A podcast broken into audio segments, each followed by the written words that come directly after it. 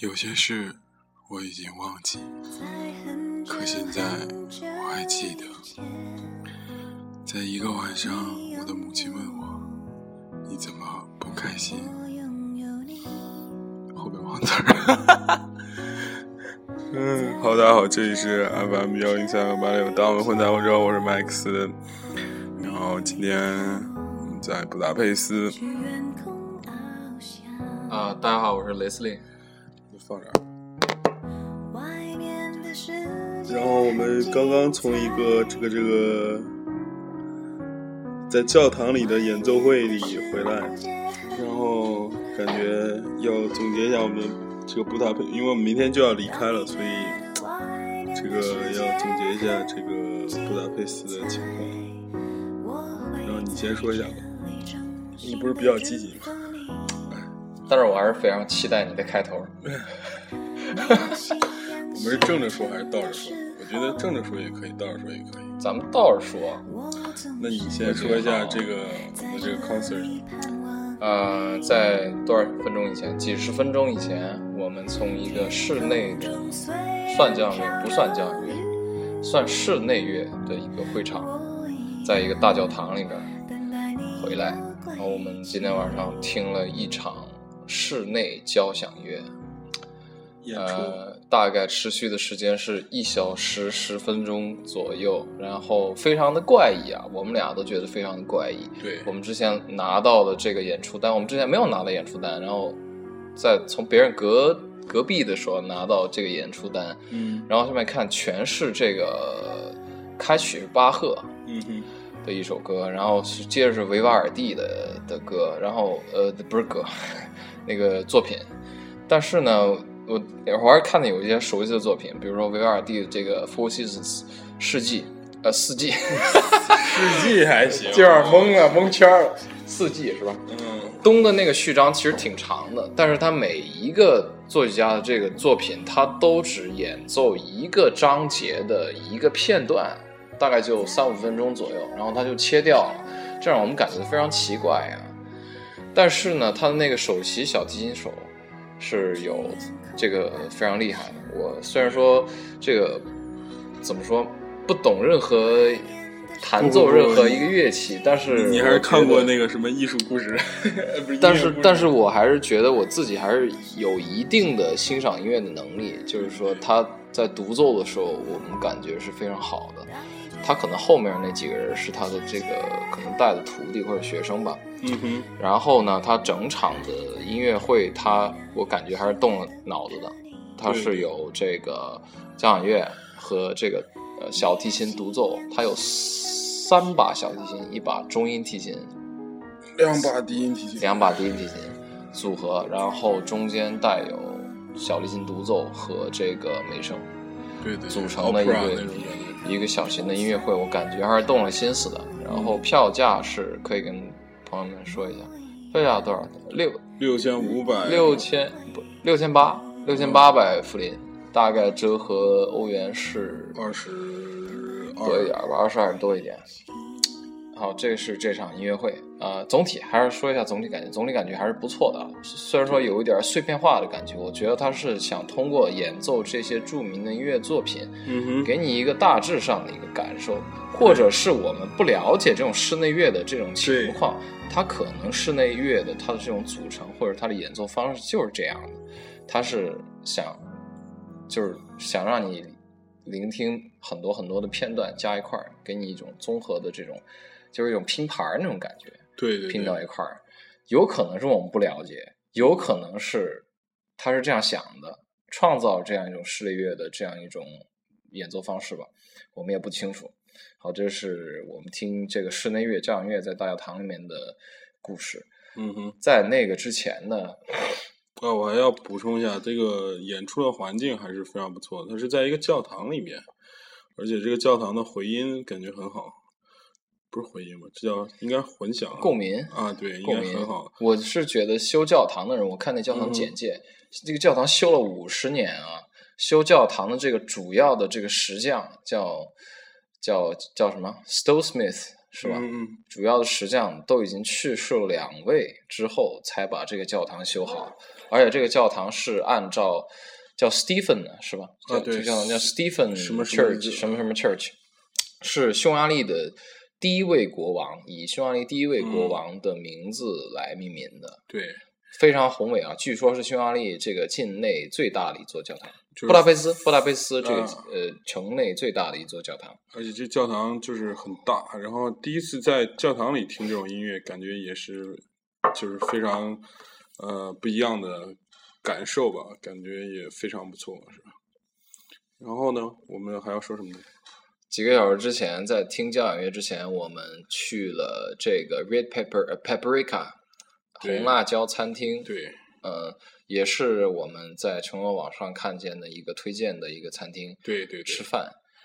呃，这个餐厅呢，给你一种 home mama 的感觉，对对，对就是整个餐整个餐厅它的菜，相对于我们在布达佩斯其他地方吃到的菜分量都要足一些，而且价格也要便宜一些。对，而且那个服务员非常有一种亲切的感觉，对，就给你一种嗯，你在你在家里面中年的老奶奶的感觉，对，而且这个餐厅的服务员只有老女人，还有有有一个男的是吗？啊但是主要是老女人对人，对对，就是他给你一种 home mama 的感觉，就是你好像逛了一天儿这个布达佩斯，很累了，来来来进来，这个我给你端一锅红烩牛肉来坐着吃，对对就这种感觉，就是很温馨、很温暖的、很温暖的这种感觉，还挺不错。然后它份儿确实挺大，我们今天晚上点了一个鱼汤，嗯哼，那鱼汤是那鱼汤盛鱼汤那个器皿有点意思，可以跟大家说一下。盛鱼汤那个器皿，妈，这期我成主播了吗？不不不，你你你要主说嘛，我现在 就是 Max 都已经快睡着了，这这眼睛眼睛都已经闭上了。没有，完全没有，咱们回到话题上啊，嗯盛鱼汤这个器皿非常有意思，就是很明显，匈牙因为匈牙利这个得得补充一点背景知识是吧？对对对，匈牙利是个游牧民族基础上建立起来的帝国，嗯，这个匈牙利非常著名的这个布达佩斯非常著名的广呃这个这个景点啊，这个英雄广场对。是一八七六年，如果我没有记错的话，对，纪念匈匈牙利建国一八一千一八六吧，一八六八，一八六，反正就是那段时间吧。嗯我也一八一八就是18十九世纪后半段，这么讲吧，准确一点儿。对，为了纪念匈牙利建国一千周年修的，妈的，这个这个这个建国时间确实太长了。八几几年就建国了，我操，对对对，所以它这个这个器皿，就是因为它是个马背上的民族，嗯当年蒙古也是打到这个匈牙利，嗯然后最远是打到匈牙利是吗？对对对，多瑙河畔的多瑙明珠，河畔，然后匈牙利就被称为多瑙河畔的明明珠，然后是游牧游牧文化，对对对，所以他们这个器皿啊，呃，就说回这个器皿这个事儿啊，它是一个架子上勾了一个锅，一个嗯锡锅，感觉像是那种感觉，不，我觉得不是个锅，是个桶，那是那种东西盛汤用的，对就是应该这个东西桶，这个东西我觉得应该是有历史的，为什么呢？嗯哼，就是当年这个匈牙利这个游牧还是一个游牧民族的时候，他们可能经常在一些草原上啊或者马背上啊，要经常下来露营，做那种篝火饭做饭，他就嗯他就要勾一个铁架子嘛，然后把汤架在两个木片儿感觉，对对，把汤锅架在两个木片儿中间，下面篝火来做。他现在今天盛上那个汤的器皿，也就是这样的做的那个鱼汤啊。鱼汤我们感觉像湖鱼，因为匈牙利是一个欧洲的内陆的国家没有海，刺比较多，刺比较多，然后鱼汤有点回甘，但是总体味道还是很不错的。我们吃这么多菜，还是比较推荐一下那个他这个土豆红萝卜牛肉汤，还叫 Glorish Glo Gl- Glorish，非非常的美味啊！而且如果你要是不是特别饿的话，他会送你一份面包，然后蘸着汤喝面包，基本上就差不多饱了。我觉得蘸着汤喝面包，吃面包，吃面包，哎蘸吃着面包，喝着汤，然后一人喝点一份，基本上就还不错。嗯，然后你介绍一下你的主菜点的什么？我的主菜是这个，我我们点的是这个鱼汤嘛，嗯所以我今天晚上主菜点了一个红烩牛肉加它的 dumpling。我在今天又又对 dumpling 产生了一个误解。我们在这个捷克上一期节目出门左拐的时候，我们讲到这个捷克 dumpling 是面这个馒头片儿，嗯哼，然后匈牙利的 dumpling 呢是疙瘩就是面疙瘩，嗯面疙瘩。对，然后我又完完全全的误解了，我以为它就是像捷克那种面包片儿，我觉得那红焖牛肉配面包片儿，不是不是馒馒头片片儿，味道还挺好的。结果上来是疙瘩，嗯哼，面疙瘩，然后那玩意儿确实挺胀，吃这嗯确实挺占占肚子的，所以我就牛肉解决了，那疙瘩没没没太吃完，但是整体的味道是很好的。然后我接下来想着重介绍一下 Max 今晚上点的那那一个套餐，叫什么什么 plate，啊就是 什锦套餐，套餐上来，我估计仨人才能把那玩意儿吃完。他一个人非常挣扎的吃掉了三分之二，然后剩了一大盘薯条。它是以薯条铺底，然后各种肉为主的吧。因为这种游牧民族，因为他们不可能长期吃到青菜，所以长期吃到青菜应该就是红萝卜或者是洋白菜这种比较耐寒的蔬菜，所以他们比较喜欢吃肉。然后就是我那个套餐里有一个炸猪排，两块牛排，还有一块好多香呃香肠和一个大肥肉块等吧。然后底下铺了一层炸薯条块儿，然后整体非非常霸道，感觉吃这种国食品的民族应该活不长，我觉得 然后上来，然后上来、这个，头发掉的应该也比较快，上来有一猪皮，啊，那个玩意儿，这个然后切成那种就是那种菊花状。菊花刀，然后然后炸出来的感觉就是纯 Max 纯肥油，，Max 不愿意吃，插给我，我吃两块，我觉得味道挺好，挺脆的，对。好整体来说，这个红辣椒这个餐厅大家还挺不错的，我们推荐，对我觉得还可以。是相相比较我们昨天吃的那个焖炸，我觉得焖子，嗯，也是在这个全球锦囊上啊，我们群牛锦囊只一共推荐两个，两家在然后这个布达佩斯焖炸我们是非常不推荐的，其实我觉得焖子味道还挺好的，但是价格比较价格比较贵，然后咱们还可以简单介绍一下，咱们两餐饭吃了，就是这一餐饭咱们吃了一共是九千九千九千来块福林，啊九千三三百多块钱，九千三百福林，嗯嗯，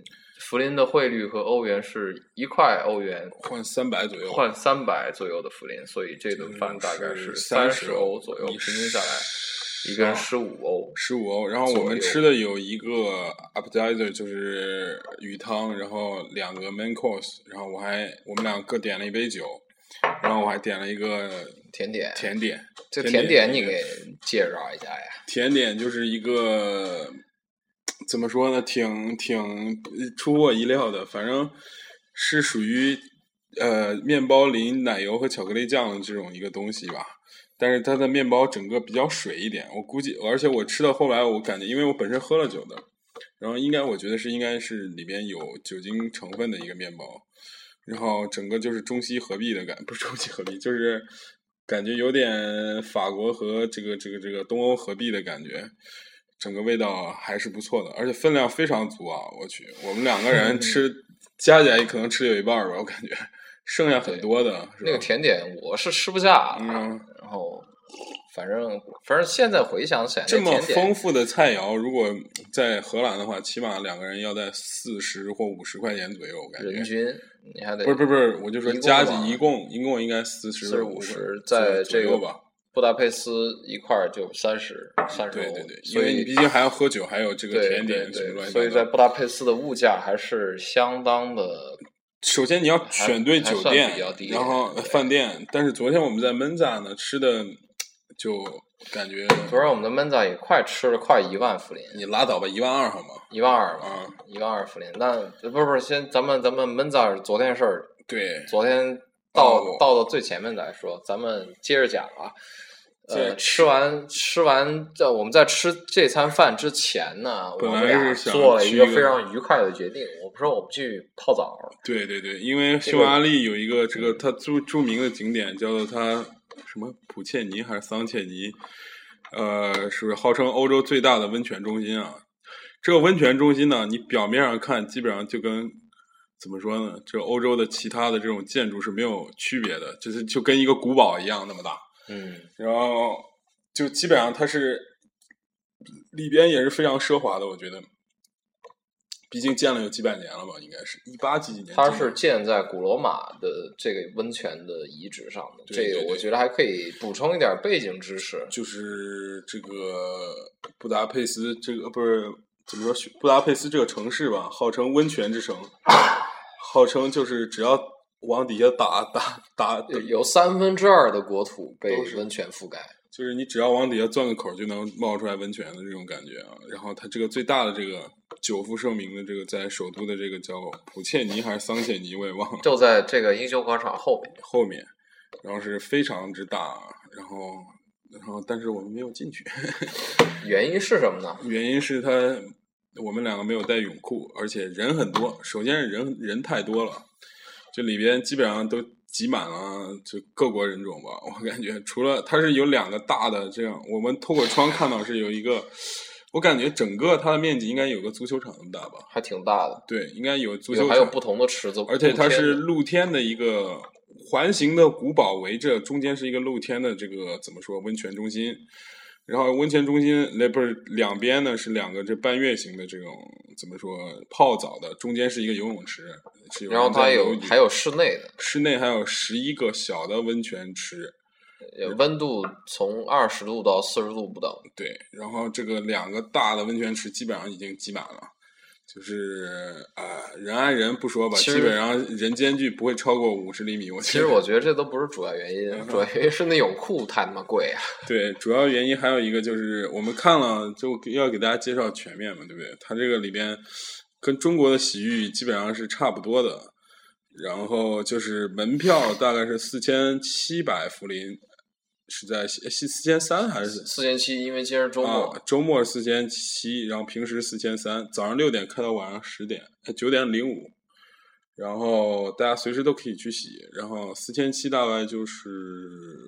十来欧嘛，十五六吧得，十来欧对，啊，然后然后就是八九十块钱，哎不是一百，差不多现在也就是一百块钱不到，感觉是吧？对，然后这个泳裤。泡个澡四千七，泳裤他卖三千八啊，对，三千八，然后加起来就八千多，然后马杀鸡的话就是再加三千，三千左右，是二十分钟马杀鸡是三千，四十分钟是估计得翻一倍，然后反正最高的那个是十一万四，好像我记得是一个小时左右，嗯，也有足疗、搓背等任何服务，就在门口价目表上都写的很很多啊。然后我们两个就看了看，第一人多，第二有点略贵，然后我们两个就没有洗。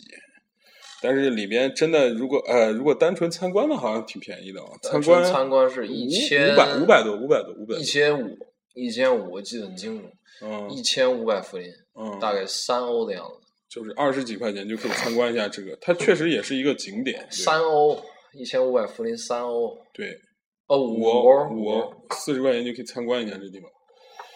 然后差不多就是这样吧。泡温泉之前我们干嘛来着？泡温泉之前在山上。啊，对，我们在山上去逛了一下这个。其实布达佩斯这个城市，我们整体印象来说，这个怎么说呢？景点还是比较少的，相对于其他的欧洲城市来说。嗯。首先，第这个第一，这个游牧民族的文化怎么说？是比较难积淀的，它文化相对比较单一一点啊，不像是就是说是什么其他的民族，像这种就有这安格鲁萨克逊这种民族的什么又是音乐啊什么乱七八糟，比较单一一点。景景点基本上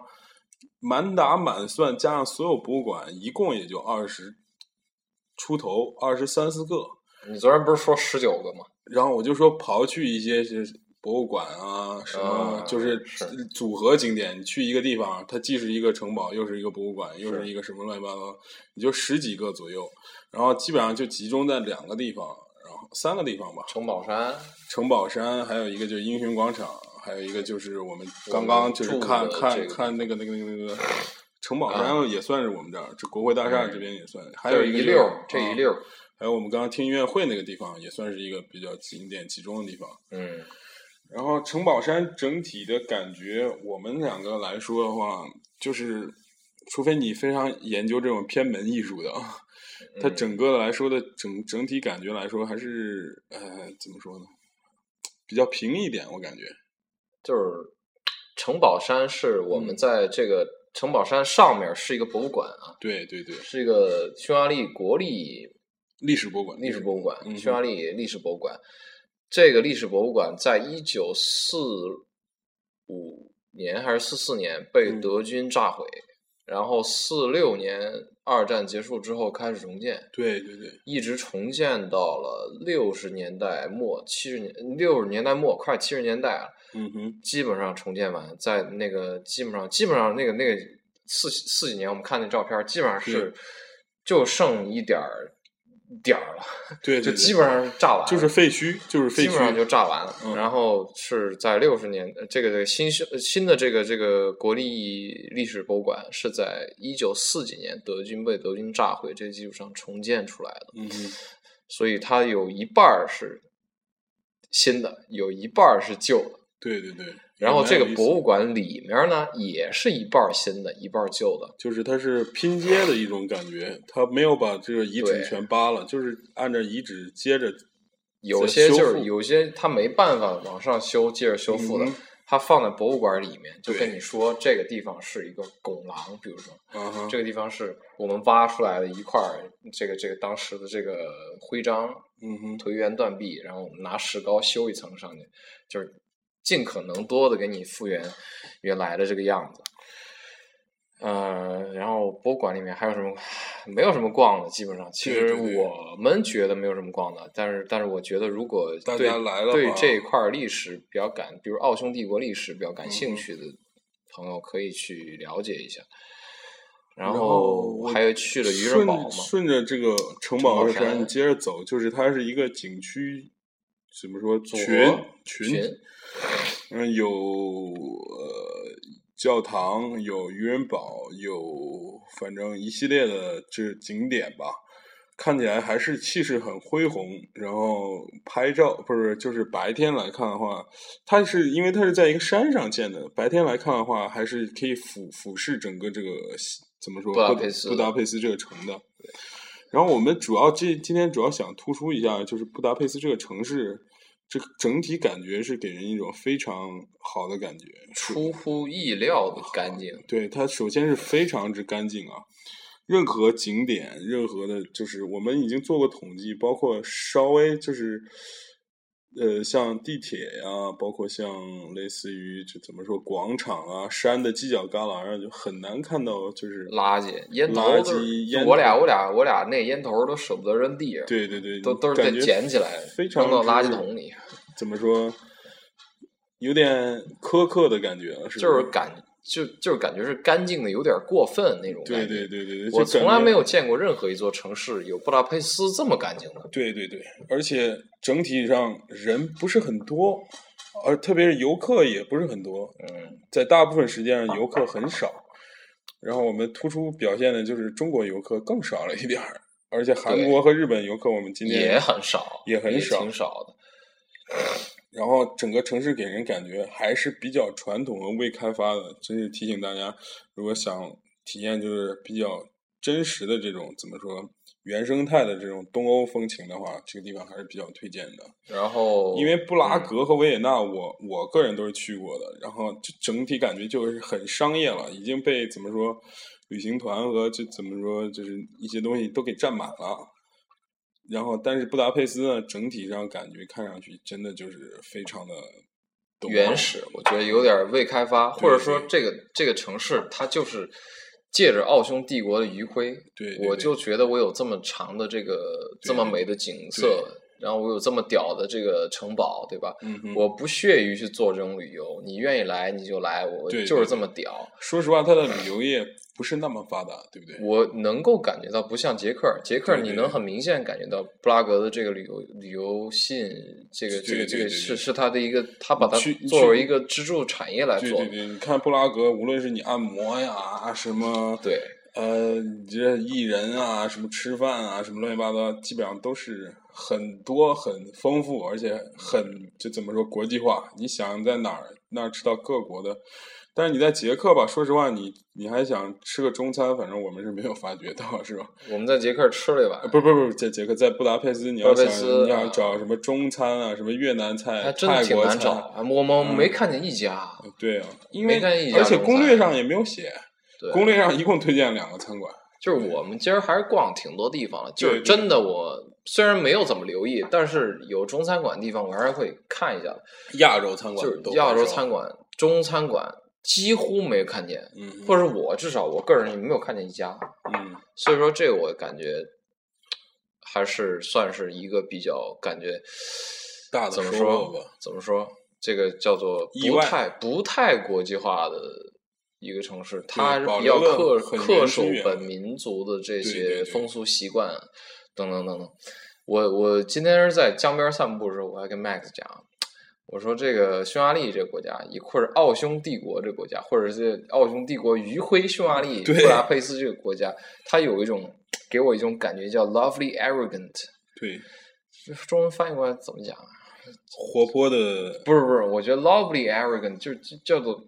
可笑的这个这个优雅，不是可笑的这个自大，嗯哼，就傲慢，可笑的傲慢，就是这个这事儿事发于 Max 问路，嗯，他拿着地图，笑容满面的找到了一位貌似是本地人的小哥。Excuse me, sir。那小哥直接看都没看他一眼，直接就走了。而且他走之后，然后我还追问了一句，我说嗨什么之类的，他根本就没有理我。而且这个城市我们感觉非常之安静啊，而且为什么我这样感觉？因为我今天唱了一天的歌，我们俩一直在唱歌。因为那城市可能是星期天的缘故，也有可能。但是昨天我们来了之后，就感觉非常的安静和祥和的感觉。而且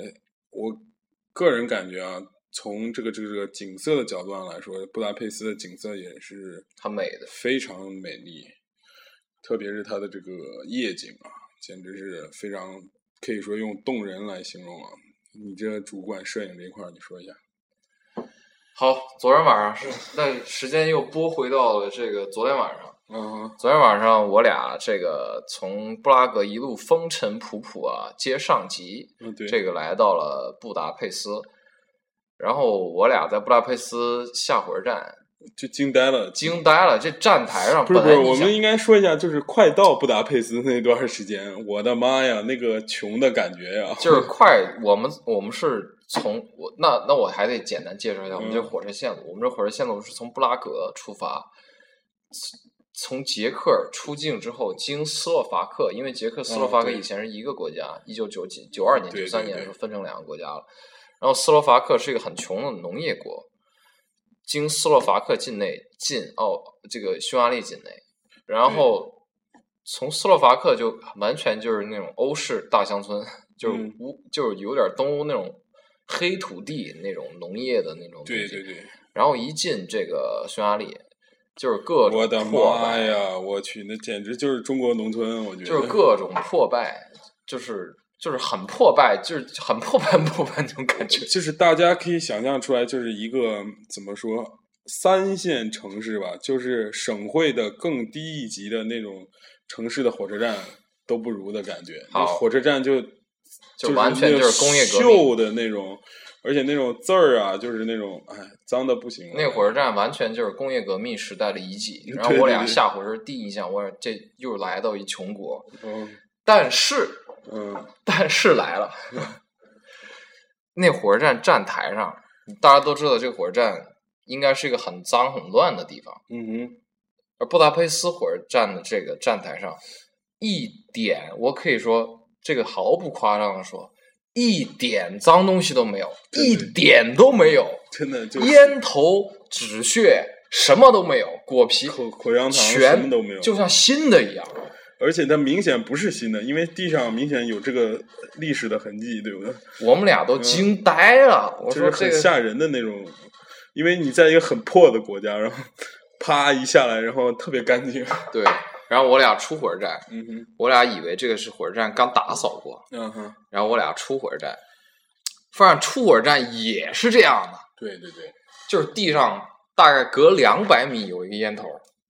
就这就这密度，就对对，差不多了。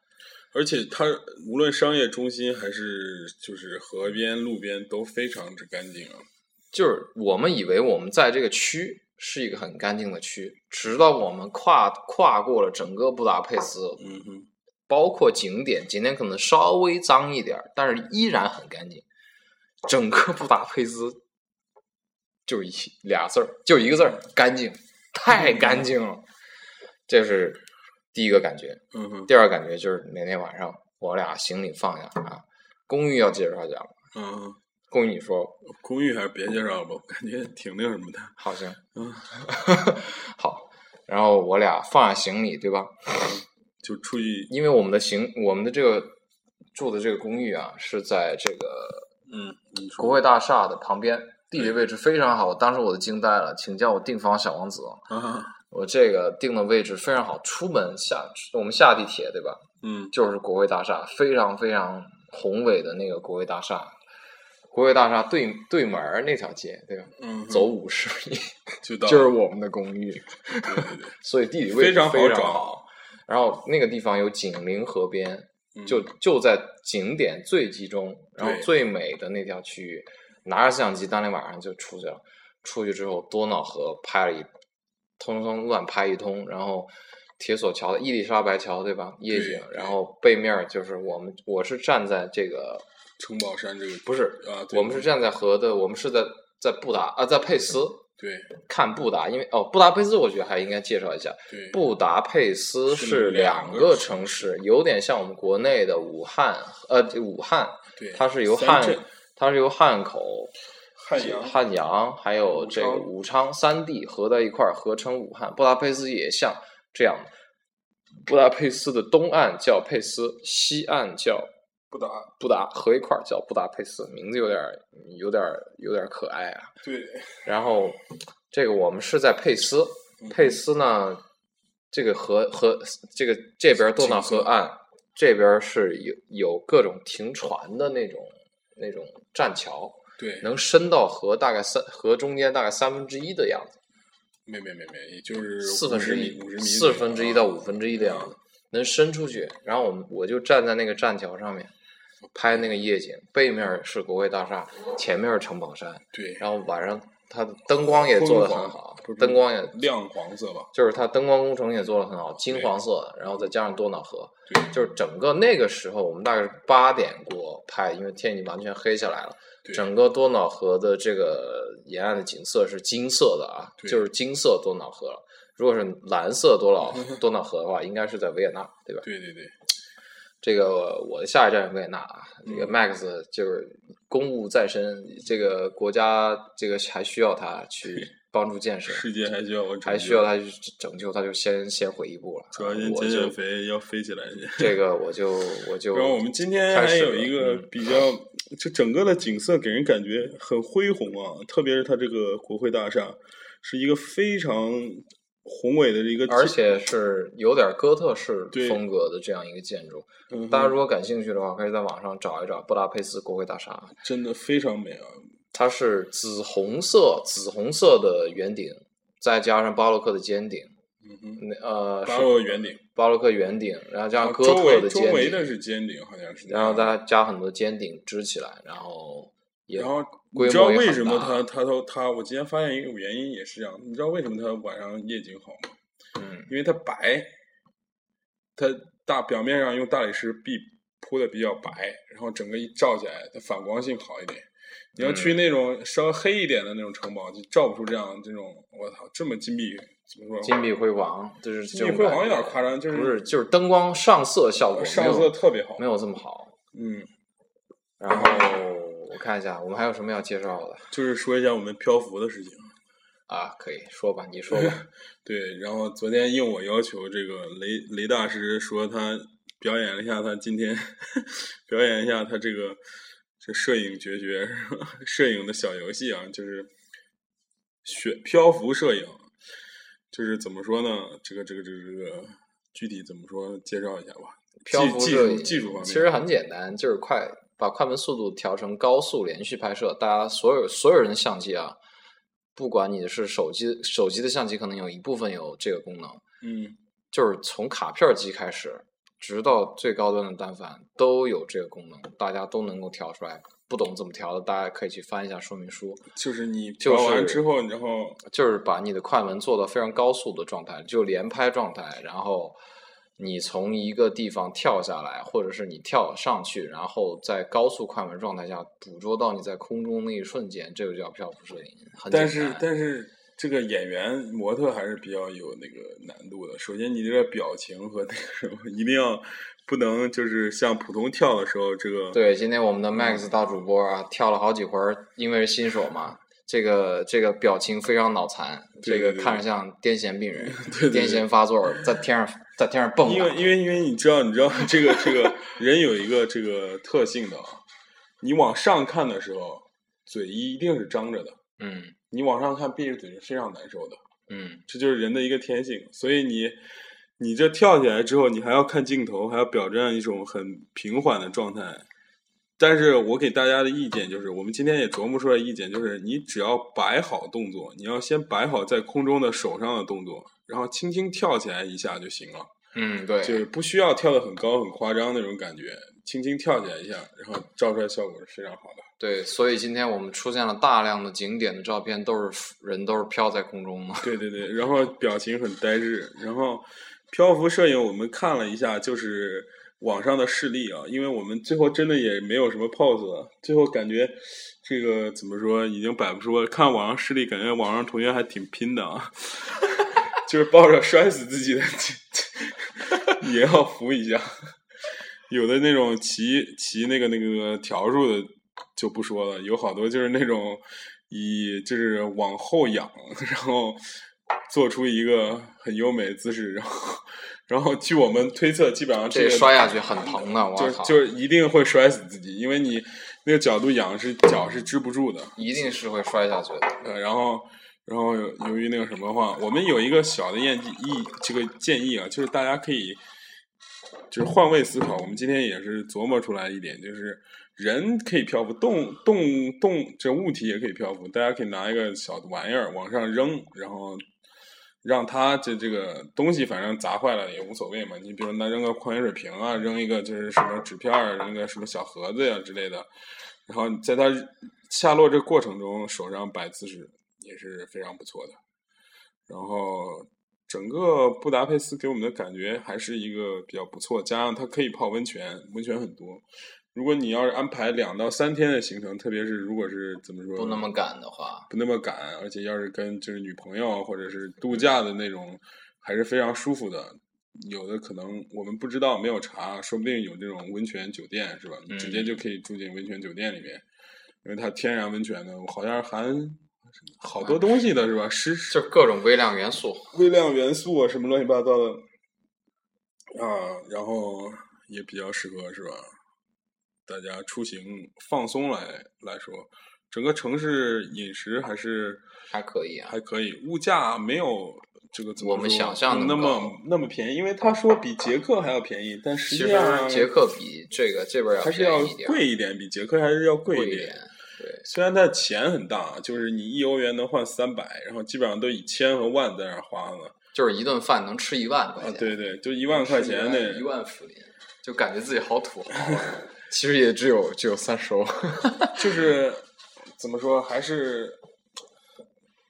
比较不错的一个城市吧。对，啊，我再分享一个非常文艺的感觉啊，对对对，就是今天这个 Max，我跟 Max 在这个河岸上走，我下到一个河堤上去，嗯下到那个河边儿上去，因为那个岸上堤坝上有些通常有些口儿能下到河边儿上去，对对对，我下去，他没下去。嗯。其实你会发现，布达佩斯最脏的地方嗯。是在河边儿，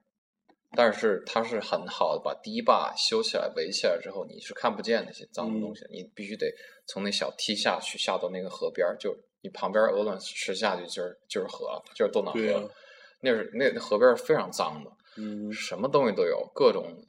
不要的衣物、方便面、方便面盒子，烟头什么都来了。所以说我感觉整个匈牙利给人的感觉，其实它就是一个没落的帝国，它依然在很好、很精致的在梳妆打扮自己，以掩盖自己衰退的容颜。我去，太文艺了，太文艺了，对吧？其实匈牙利，其实你要说它经济，它也不怎么发达，对，但是它给你的感觉，它真的是一个高度文明的发达国家，因为这么干净的街道，再加上他们国民的素质，我感觉还不错，是吧？嗯嗯嗯。还可以，比捷克高。素质是可以，但是你单纯的就比如说从穿着打扮上，可以非常明显的区别他们，就是怎么说呢，就是非常的破。是这个国家嗯其实是一个非常穷穷的的国家国家，但是在首都，首都给人的感觉非常好，嗯哼，真的非常好。哎，我们不敢想象，就是我们一路上来，就是进入匈牙利之后看到的那些城镇的那种景象，大家也不会想象到这个。虽然东欧也算是欧洲吧，欧洲居然有这么穷的国家，就是那种破败的感觉。我们我们都不敢想象再往东走是个什么样子，比如说像去这个什么保加利亚、保加利亚呀、阿尔阿尔阿巴、尔不那阿尔巴尼亚什么阿尔巴尼亚、爱沙尼亚什么立陶宛啊，立陶宛，或者是你往嗯南边稍微走一点巴尔干半岛那个国家，其实都很难想象。真的，真的就是怎么说，他们的贫穷，我感觉基本上是属于呃，就是国国内旅行就很难，也很难，现在也很难拍到这种情景了。真的，嗯说实话，是，就就是就是典型的，就是还是没有从苏联解体的这个过程中缓过劲儿来。包括他的军队的这仪仗队的那种对，妆容，还还是苏联时代带有一些还是带有一些苏联时代的一些风格。对对我们只能说他的这个卫兵的服装上面，嗯我们能看到一些苏联式的风格，但是具体他还是不是这种这种骨子里还是不是这种感觉？作为一个游客，我们可能不太知道。对，我们在街头很少碰见这个中国人啊。不过我们昨天晚上有幸坐地铁的时候碰见一个碰见一个姑娘中国学生啊，学，然后居然来这个地方留学啊。然后我们两个就比较不能理解，学的是国际关系啊。然后他这个自己国际关系，匈牙利的国际关系啊可能比较出名啊。真的是有人的地方就有中国人，是吧？有中国人的地方就会有这个江湖，是吧？处庙堂之远，则忧其民，是吧？你确定是这样背的吗？是不是出出怎么说来着？则忧其君呃，江湖之远，庙堂之高。啊，则处江湖之呃不是处江湖不是吧？庙堂之高则忧其君，处江湖之远则忧其其民。所以我们还是很很希望匈牙利政府 多为自己的人民考虑一下，啊，不要在这个是吧？我们还是不要操这种国际大 心了。就像那个沙县小吃的故事一样，什么沙县小吃就是沙县小吃这个的阴谋，看过那个很有意思那对个小故事吗对对，这个这个沙县小吃的故事是吧？对对对，就是那个洗菜老板突然这个这个非常忧伤的扔掉烟头，回过头来对我说：“你知道吗？台台湾就要被解放了。对你，你以为兰州拉面和沙县小吃只是一个吃饭的地方？”没有那么简单。整体来说还是不错的，还是不错的，非常值得旅游。而且，我从那个我们昨天看的 opera 和这个呃他歌剧院和今天听这个音乐水准来说，还是很高的比较比较高的。而且在匈牙利听音乐，感觉是一个还是比较严肃的平民化严我不觉得还是不不不平民化还是比较严肃的一件事情的。他没有怎么说，你比如说在 opera，我们昨天看到所有人都是正装，正装，而且是那种绅士的感觉，而且大家都谈论着音乐。如果你在奥地利呢，你听的话，基本上就全是中国人和台湾大妈，你知道吗？不会有这个有的穿着背心儿、什么裤衩就进去的也挺多的。然后我们今天去的虽然是个教堂，是个非官方的这种地方，但是感觉周围的整个听音乐的人还是懂音乐的，还是有这个心思的。然后差不多就这样吧，还有什么要说吗？